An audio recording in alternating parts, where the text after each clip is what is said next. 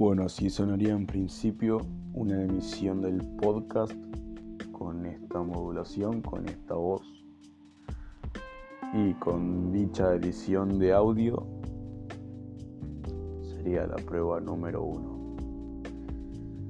Ni idea.